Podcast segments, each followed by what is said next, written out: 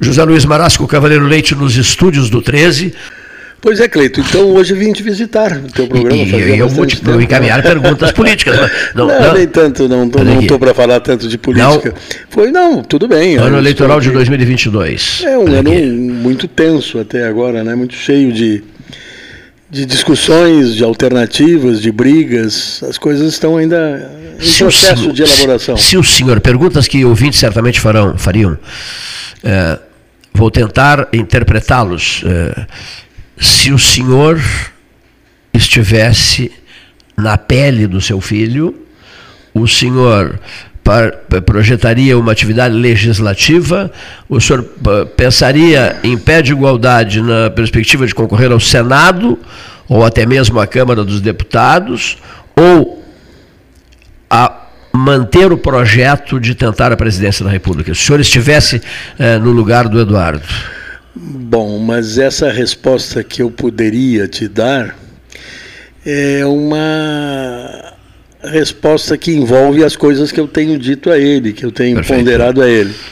E, claro, ele evidentemente elabora suas decisões ouvindo pessoas, e entre as quais eu, a mim próprio, né?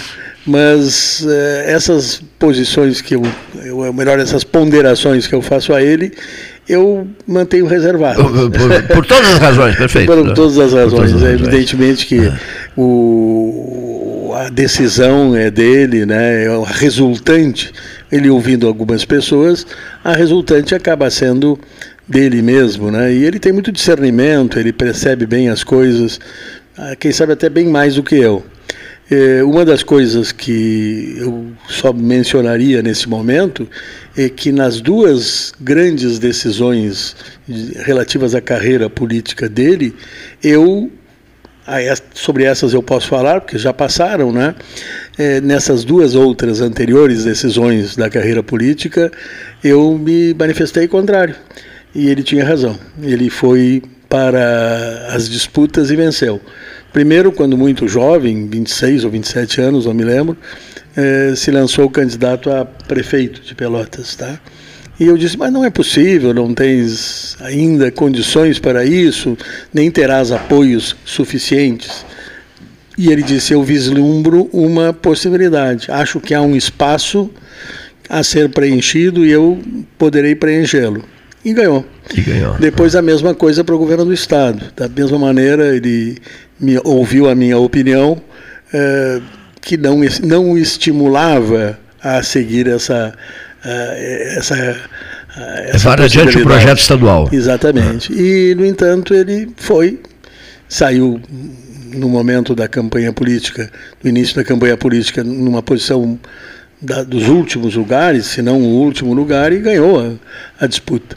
Ele tem essa visão, visão. Eu sei que ele, nesse caso, nesse momento, relativamente ao que eu penso, eu não vou exatamente te dizer, Cleito, sim, sim, mas vou apenas dizer que ele sempre pondera que ele acha que existe esse, existe esse espaço, este espaço para uma terceira posição que ele agora chama de primeira, porque entende que é mais interessante do que as outras duas Anteriores, que estão né? colocadas, né?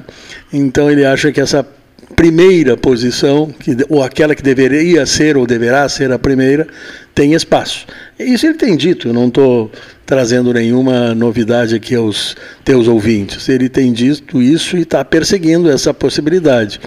Que ele, como diz, né, não é necessariamente dele, mas é de alguém que consiga juntar estas forças que estão não comprometidas com essas duas posições já colocadas. Mas é difícil dizer o que, que vai dar isso. É, às vezes me parece que a imprensa é, esquece-se das coisas que aconteceram em, em eventos políticos passados e começa a plasmar como já decidida a eleição é, entre essas duas forças políticas, de um lado Lula, de outro lado Bolsonaro, o que não é verdade. É, alguém me observou muito bem que nunca, a não ser nas reeleições, aqueles que ponteiam as, uh, o, o período pré-eleitoral na opção dos eleitores nunca vencem. Isto é um fato é. que tu, que és uma pessoa que tens uma memória muito grande, até te coloco para ver se tem, tem verdadeira razão essa informação que eu recebi. Mas é verdade, parece que é verdade, não estou me lembrando. Quando o Fernando Henrique ponteou toda a campanha eleitoral e ganhou já no primeiro turno, aquilo aconteceu na sua reeleição. Lula também na sua reeleição. Primeiro Lula ponteou, sofreu vários reveses. É, não, né? e, e, ele, Lula, na sua reeleição, ponteou todo o processo eleitoral e foi confirmado vencedor. A mesma coisa a Dilma. Porém, fora esses três casos, que são casos de reeleição, em todas as outras eleições, quem estava na frente no período da campanha eleitoral, no período bem anterior à campanha eleitoral, não venceu.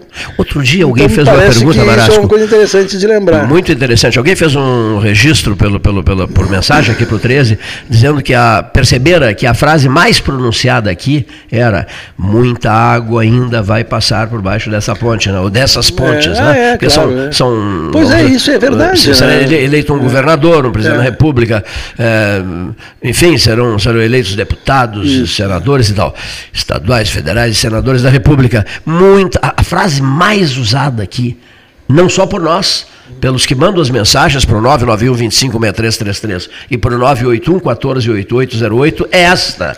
Muita água ainda vai passar é, por debaixo dessa ponte. É, a respeito disso, do momento atual e o que, que, o que, que ele está revelando, eu ouvi de comentaristas políticos bastante abalizados, que eu aprecio as suas análises, é, duas visões contraditórias que eles apresentaram, digamos, é, sem saber exatamente qual, a, qual a, a, dessas visões é efetivamente a verdadeira. É, uma de que o povo ainda não está interessado na eleição. Portanto, essas manifestações de campanha, de é, pesquisas eleitorais, etc., são ainda muito provisórias, porque o, a eleição não está na cabeça das pessoas. E até lembraram que normalmente. O bolso está na é, cabeça das pessoas. O bolso está o na bolso, cabeça das pessoas, exatamente. E, é, é, e, lembraram, ah. lembraram eles, esses comentaristas que em outras, em outras eleições a questão eleitoral só vinha à cabeça das pessoas depois da Copa do Mundo. Agora já não ocorrerá. Ah, claro, agora esse ano não tem isso. Copa né? em novembro, dezembro. É, e não tem isso. Então essa, essa frase, é, esse pensamento eh, não, não pode ser alimentado dessa maneira. E o outro pensamento, a outra visão que eles apresentavam é de que nas pesquisas eleitorais, aquelas chamadas espontâneas, é onde a pessoa espontaneamente, sem ser suscitado em face de algum nome, é, responde em quem votaria, é um percentual muito elevado. Dizem eles que 60% das pessoas já declaram seu voto nas pesquisas espontâneas, enquanto que em outras eleições 30 a 40% é que declaravam já seu voto salto, na pesquisa hein? espontânea. Praticamente dobrou, né? Então, segundo é. essa outra visão, uh, as pessoas já estão com a cabeça assim nas eleições. Mas é interessante, quer dizer, não, não se tem uma certeza exatamente sobre isso. Uh, eu ainda acho que é cedo para tomar. Um dia, Marasco, o Eduardo Campos, aqui conosco, 1 de agosto de 2014, nunca vou esquecer disso. Ele me disse assim: fui a minha primeira entrevista, foi feita a minha primeira entrevista na TV pela Globo, pelo, pelo Jornal Nacional, ontem. Né? E estou me preparando para o primeiro debate, para o meu primeiro debate. Quando eu concorri ao governo de Pernambuco, ele estava sentado aqui. Quando eu concorri ao governo de Pernambuco, o meu adversário já tinha mandado fazer até o terno para posse. É, mas, então, logo começaram os debates eu ganhei eleição em Pernambuco, né? me elegi governador de Pernambuco. Então eu quero dizer uma coisa a você. Eu gostei tanto desse ambiente aqui, eu digo, olha, mas o pessoal da Libanesa está esperando pelo senhor, tem uma grande homenagem para o senhor lá na Sociedade Libanesa. Ele falou, até no primeiro momento ele foi, me surpreendi com a frase dele, não, não, eu prefiro ficar aqui. Digo, não, mas o senhor é o grande homenageado lá. Ele disse, hum. não, não, eu sei disso, mas eu quero ficar mais aqui. Gostou muito do 13 horas hum. e tal. E, e e anote uma coisa que eu vou lhe dizer, nunca esqueci disso. Anote uma coisa que eu vou lhe dizer. eu ainda pretendo voltar aqui numa outra situação, numa outra condição. Né? Os debates com os presidenciáveis vão começar em seguida e eu tenho absoluta convicção de qual será o meu desempenho nesses debates. Era o dia 1 de agosto do ano de 2014. Treze dias depois, morre o Eduardo Campos, a queda do avião em Santos. Né? Eu nunca esqueci da, da, das manifestações dele, ou seja, fiz esse discurso todo para te dizer o seguinte. Conversem depois do programa, pode ser? Fiz esse discurso todo para dizer o seguinte: o debate acenderá o processo. Antes dos debates, vai continuar essa, essa situação, as pessoas conversando nas ruas, nos cafés, etc. Mas não vai incendiar.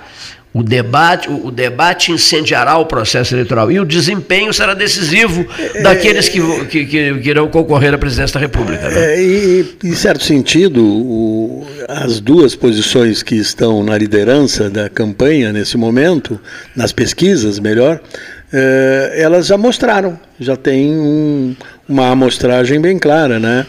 É, dois anos ou três, três e meio de governo do PT e o ano, esse período de governo do Bolsonaro. Então, essa demonstração já está dada, esses, essas linhas políticas já são conhecidas. É, a questão é: o, o, eleitor prefere esta ou aquela outra, ou preferirá uma terceira? Então, é essa a grande indagação que vai ser respondida na eleição. E eu tenho a impressão que se o eleitor começar a se ser questionado e também ele mesmo questionar as coisas, poderá entender que é necessário uma terceira uma terceira linha, né? Sim. Ou, como diz o Eduardo agora, né, uma primeira linha para resolver, ou pelo menos encaminhar uma boa parte dos problemas nacionais. Né? Conversava eu com o Carlos Eduardo Benes Duarte, o nosso Berê, um dia desses, e, e ele recordava é, que analistas políticos em Brasília, não só em Brasília, Rio, São Paulo e tal, é, insistem num ponto, ou seja, Bolsonaro e Lula estão no 13º andar, 13º por causa do 13 aqui, estou hum. imaginando um 13º andar, estão no 13º andar de um edifício, os dois é, segurando a porta do elevador. Há dois elevadores, cada um segurando a porta do elevador, deixando-a aberta no 13º andar, porque eles não, não querem, sob hipótese nenhuma, de que esses elevadores eh, se dirijam ao térreo para que ninguém mais possa subir num desses dois elevadores. Ou seja, eles querem resolver o problema entre eles. É uma corrente, né?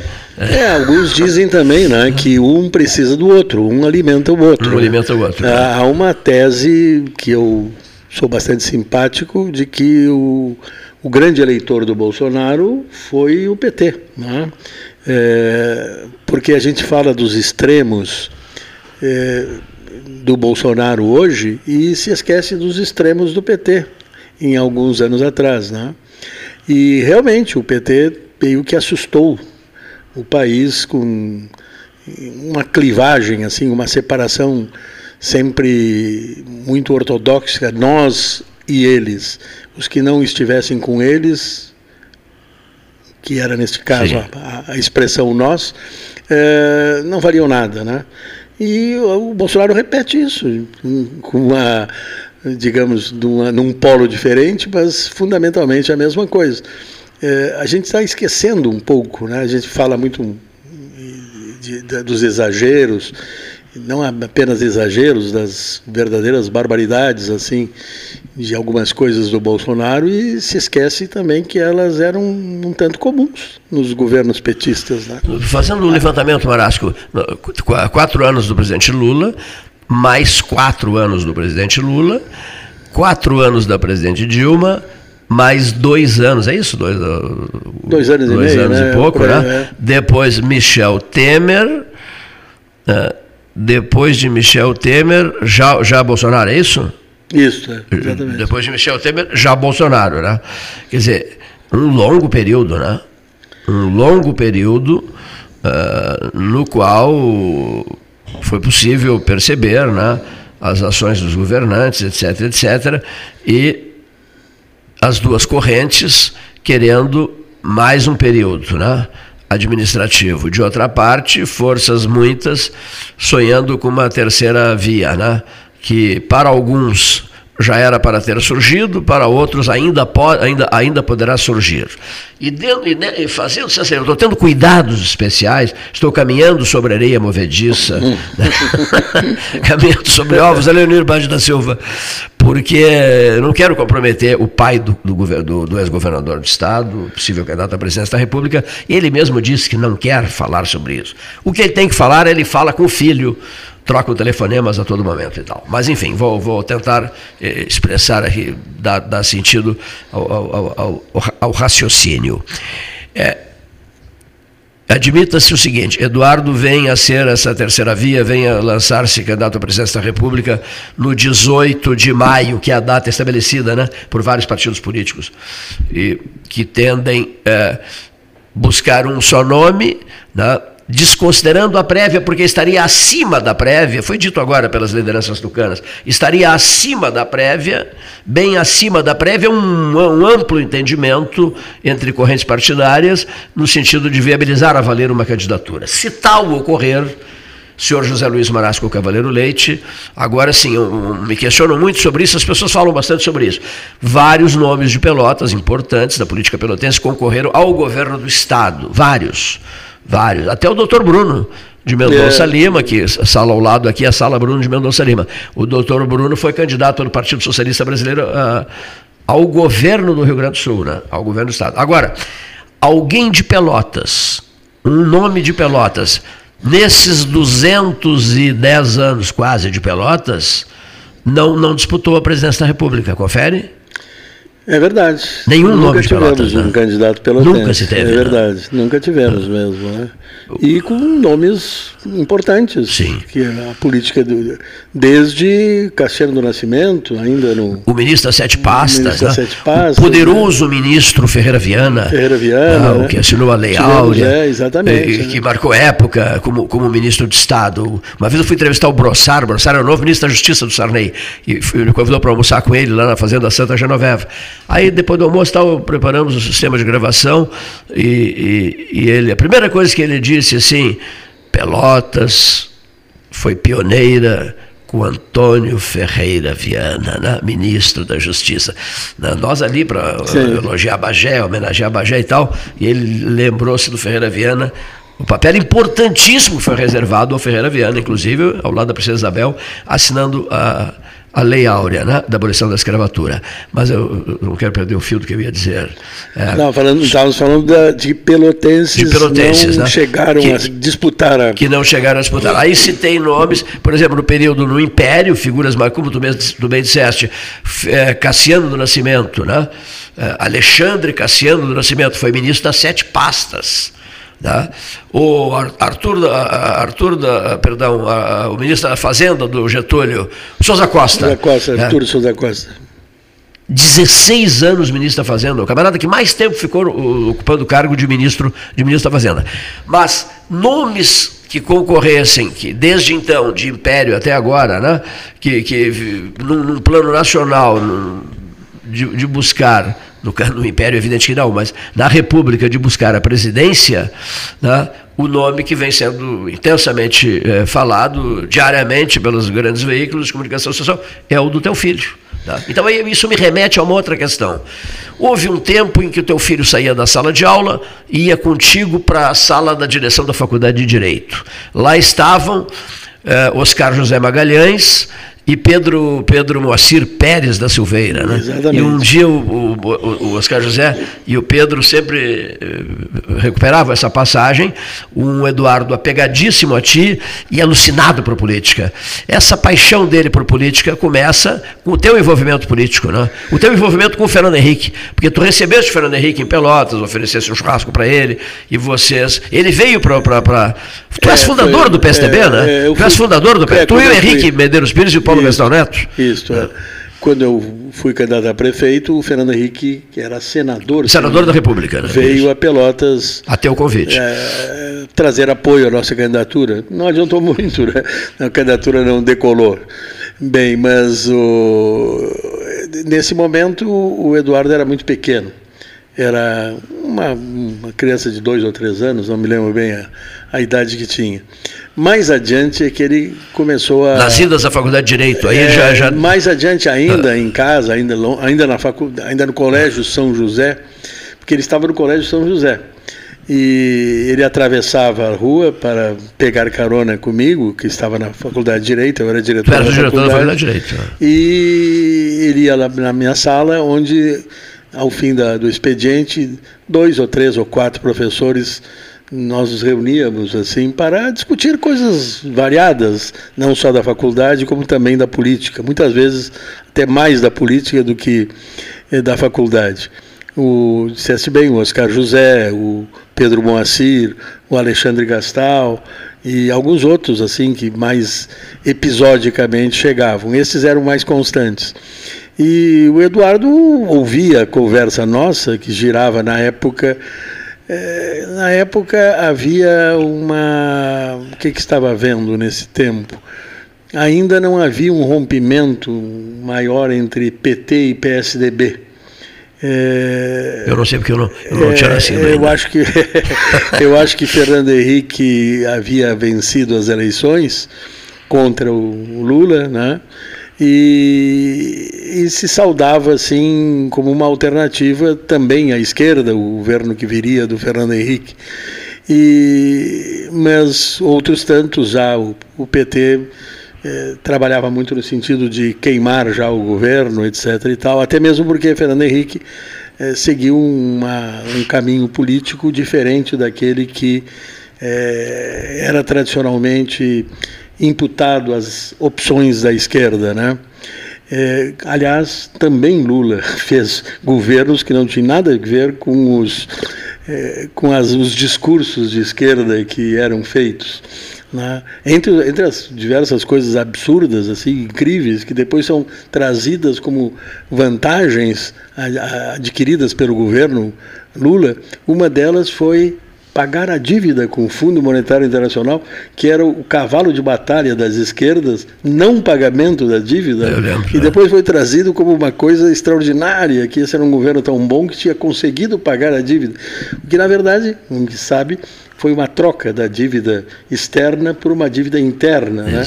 É, não foi apenas o endividamento do Brasil continuou né, o problema fiscal do Brasil, que é um problema central, no meu ponto de vista, continuou da mesma maneira. Só que os credores não eram mais os bancos internacionais, eram uh, os bancos internos, era a dívida era in, para dentro do Brasil mesmo. Atenção, Bem, mas o que eu te dizia, da voltando, atenção, é, da atenção desviada. É, né? Voltando às reuniões na, na, Faculdade de Direito, é, esses, essas pessoas que nós mencionamos, o Alexandre Gastal, o Oscar José, o Pedro Moacir, são pessoas muito inteligentes e com posicionamentos divergentes é, entre eles e também o meu pensamento não exatamente alinhado a, a, nenhum deles em particular.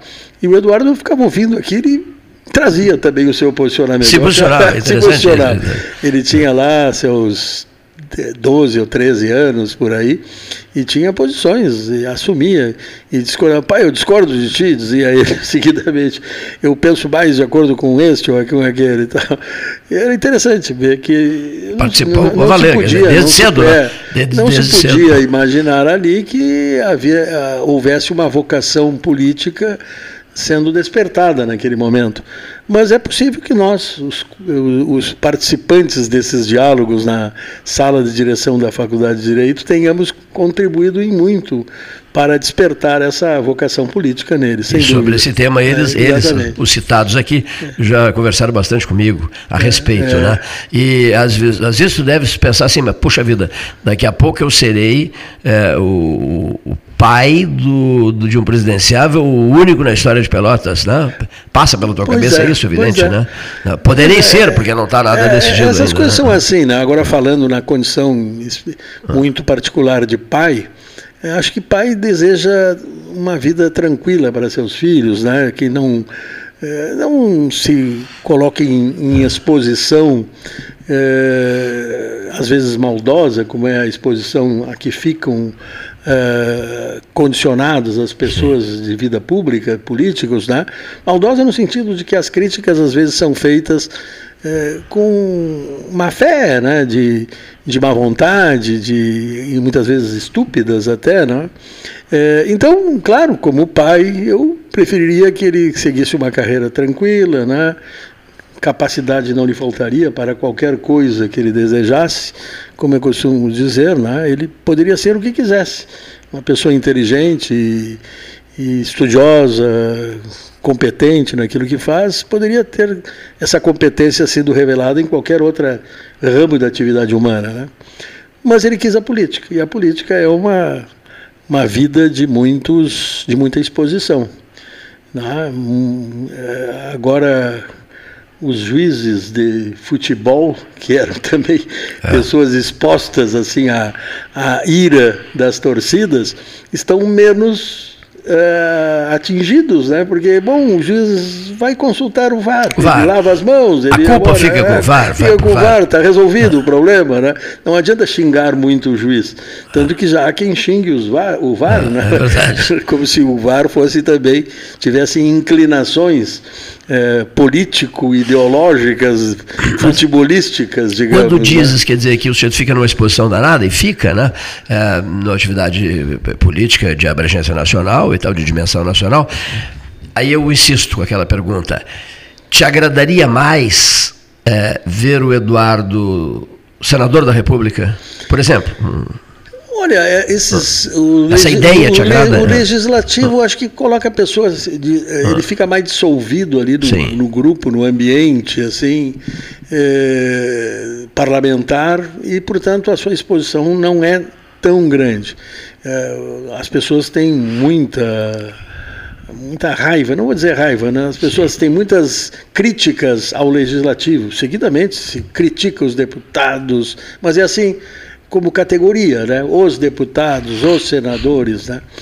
E ainda se pensa que tudo dependa do, do executivo. Né? E, então se atribui ao executivo todos os males do país. Tá? Isso é muito comum.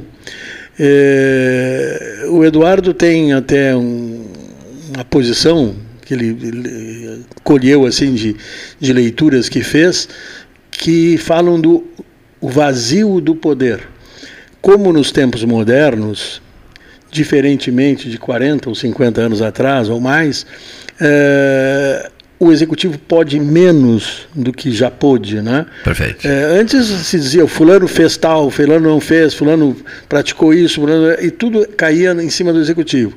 Hoje, não só das assembleias, dos parlamentos, o executivo é por eles condicionado, como também por movimentos sociais, por eh, opinião pública que se expressa através de desses meios um, um amplo leque é, informativo, né? exatamente. Um amplo leque é, informativo, né, senhor Leonir, que vai às redes sociais, por exemplo. Né? Então, na verdade, é, é difícil ser executivo hoje em dia, muito mais difícil do que em outros tempos, que se aceitava a autoridade do executivo com muito mais facilidade do que se aceita hoje.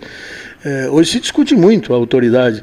O Bolsonaro vive se, se queixando disso, né, de que sua autoridade é sempre desafiada por isso, por aquilo, o que é legítimo. Ele talvez devesse saber que isso é legítimo. Né? Mas é verdade, quem chega ao poder executivo pensando que vou fazer isso, vou fazer aquilo. Eu vejo interessante, eu vejo esses pré-candidatos falarem: temos que fazer isso, vou fazer aquilo, vou, vou fazer se puderes é, fazer, né? Porque é, se fazer, conseguires é. fazer, se tiveres habilidades de condicionar todos aqueles que também estão te condicionando a querer fazer aquilo que tu pretendes Terá que fazer. passar pelo inferno é, né? e continuar caminhando é para tentar difícil, né? É, executar projetos, é, desenvolver mas projetos. É né? isso que ele gosta, ele gosta do executivo. Ele sempre ele, pois é, essa é a frase já, que importa. Ele gosta é do executivo. Do executivo. Né? Ele diz que vê as coisas acontecerem com mais nitidez quando está eh, podendo executá-las efetivamente. Mas é isso, eu não queria falar tanto desses assuntos. Não, não, já, já, mas já falamos. Olha aqui. Mas já falamos, né? Deixa eu só aproveitar que eu... tu citaste, eu puxei o assunto lembrando o teu tempo de diretor da Faculdade de Direito, aí do Eduardo para lá e dos nossos professores, frequentadores do 13, por sinal, e amigos nossos. E isso me remete esse, esse exemplo que eu dei, é, me remete a um, a um momento do qual participaste intensamente. Foi um momento, pra, te, te confesso, para mim foi um dos momentos mais lindos uh, da minha atividade na condução do ciclo de palestras da universidade. Quando nós estávamos juntos recebendo Darcy Ribeiro. Exatamente. Tá? Faculdade de Direito, é, é, uma conferência memorável. É, e tu né? eras o grande incentivador daquelas atividades. Criei o ciclo né? que depois os é, senhores Alau, os senhores Mauro Delpino e Alau extinguiram é. o ciclo. Mas naquela, naquele momento, Marasco, naquela tarde, tu eras o diretor da faculdade que aula magnífica do Darcy Ribeiro, né? É, Não se ouvia um silêncio, né? um silêncio hum. absoluto no Salão de Atos do hum. Direito. Eu tenho aquele momento ainda presente, estou sempre às vezes olhando até as fotografias, e aquilo, vamos lá, fazendo uma rápida, eu, eu tenho medo de números, mas aquilo chama-se o governador do estado era o seu Colares. Era o Colares. Era o seu Colares. O Darcy chega em Porto Alegre, não sei se tu sabes desse dado. O Darcy chega e vai a Santa Maria. Pega o avião e vai a Santa Maria. No aeroporto de Porto Alegre, antes de voar para Santa Maria da Boca do Monte, esculhamba o calendário rotativo da Neuza Carabarro. O Colares dava pulos de fúria. E aí me liga o Carriconde, depois trabalhou com a Dilma, foi braço direito da Dilma, me telefona, é Gilson, não é Gilson, um outro nome, não sei o que é Carriconde. Paulo Gostaneto e eu estávamos juntos nesse momento, que eu tive a oportunidade de dizer tudo que eu tinha vontade para esse Carriconde. depois foi poderoso no Palácio Planalto. Não, eu queria comunicar ao senhor que o doutor Daci não irá mais a Pelotas. Mas o que vocês estão brincando comigo? Mas isso é molecagem para cima de mim. Nós temos os cartazes nas ruas, o auditório da faculdade público vai estar superlotado e tal. Não, não irá mais, irá sim, e eu quero falar com o governador. Aí ele passou o governo telefone para o Colares, e eu, tudo que eu tinha vontade de dizer para o Colares eu disse, e o Colares disse assim, não, está muito bem, então ele irá. Tá? O, o, digamos assim, o excesso de franqueza do Darcy Ribeiro, que era um traço identificador dele, quase põe por terra a palestra dele aqui. Eu tive que engrossar o jogo. E o Gilles Carriconte, eu tive que engrossar o jogo e o Darcy veio e deu uma aula, né, Marasco? Né? Por isso que eu disse, o governo Colares. E aqui fica... Vê o ano do período Colares aí, Leonir Bade da Silva. Governo Colares. E aí fica o, essa lembrança para os ouvintes, né? É um livro do Darcy Ribeiro, que eu acho que é importante todos lerem, né? Teoria do Brasil. Muito importante. Maravilhoso, né? maravilhoso. Então, há coisas que a gente encontra nos livros ainda, que fazem a gente entender melhor o país que se vive. Né? De 91 a 95. 95. Meu Deus do céu. 91 a 95. Deve ter sido no final, né? Final, final do, sim, do período, sim, né? De 91 a 95. Estamos em 2022 e parece e, que foi ontem. E a água rolou debaixo da ponte e muita água Mas ainda haverá de rolar. Muita água rolou debaixo da ponte de 1995, de 91 a 95 no governo dele e até o presente momento. Nesta tarde do dia 13, no 13 do mês de abril, já ia dizer março, do mês de abril de 2022, tempo o supremo adversário. Doutor Mozart que vinha me dizendo, é mais tarde do que pensas. Clayton é mais tarde do que pensas. Eu sempre tive muitas preocupações com o tempo, não eu, né? O, todos têm né? essas preocupações, é compreensível isso, né? Mas muita coisa foi feita e como é bom recordar momentos como esse, né? Barasco, diretor da Faculdade de Direito do, da Universidade Federal de Pelotas e Darcy Ribeiro, pronunciando uma das mais célebres conferências já pronunciadas na casa de Bruno de Mendonça é Lima. Né? Professor, muito obrigado pela presença. Foi um prazer ter vindo aqui, depois de longo afastamento. Volte, volte, né? venha com maior frequência. É. Ah, o, o Gastal hoje me diz, antes de sair daqui, o Gastal me disse, Cleiton, para de ligar para as pessoas pedindo a gravação de 4, 3, 4, 5 minutos. Está na hora, já que a máscara é, digamos assim, encerrou o seu, período, né? Não, se, se deu, queira Deus que sim, para sempre, sim, né? Está é, tá na hora de a turma voltar, de a turma é, retomar a conversa diária bebendo chá, porque ao vivo é muito melhor, né? É verdade. É muito melhor. Eu vinha de carro para o centro e escutando o programa, achei que estavas com poucos convidados, até nem havia convidados aqui, disse, vamos lá.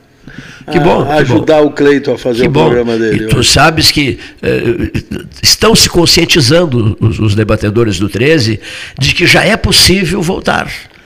Né? Eu tomei um susto quando contraí a Covid, e até eu passei a ter um medo danado de vir aqui. Porque o, o Leonir contraiu, o Gastal contraiu, o meu caso foi mais grave, bem mais delicado. E eu te confesso que cheguei a ficar temeroso e tal. Quando é que eu vou encontrar forças para voltar? Mas numa boa, acabei voltando. Né? E ocorrerá certamente com todos os 35 nomes de pessoas que colaboram no dia a dia, é. no dia a dia do nosso 13 horas. Tá bem, estaremos... E, e o Brasil de Pelotas? Pois é, jogou bem. Jogou, jogou bem, bem né? sem muita agressividade. É.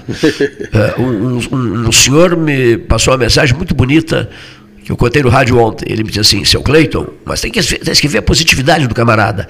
Anote o que eu vou lhe dizer. Voltaremos para a Série B. O senhor pode anotar na sua agenda implacável. Nós voltaremos em breve para a Série B. Eu fiquei contente de ter ouvido aquilo e anotei realmente na minha agenda. né? É possível, é possível.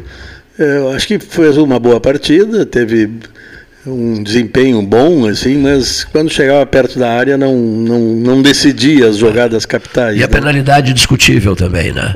Pois é, discutível, altamente assim. discutível. Eu achei que não. Não, não, não Meus filhos apaixonados, chavantes, acharam, que, acharam que sim. Acharam que sim. que beleza. Muito obrigado, professor Marasco. José Luiz Marasco, Cavaleiro Leite, nos estúdios do 13.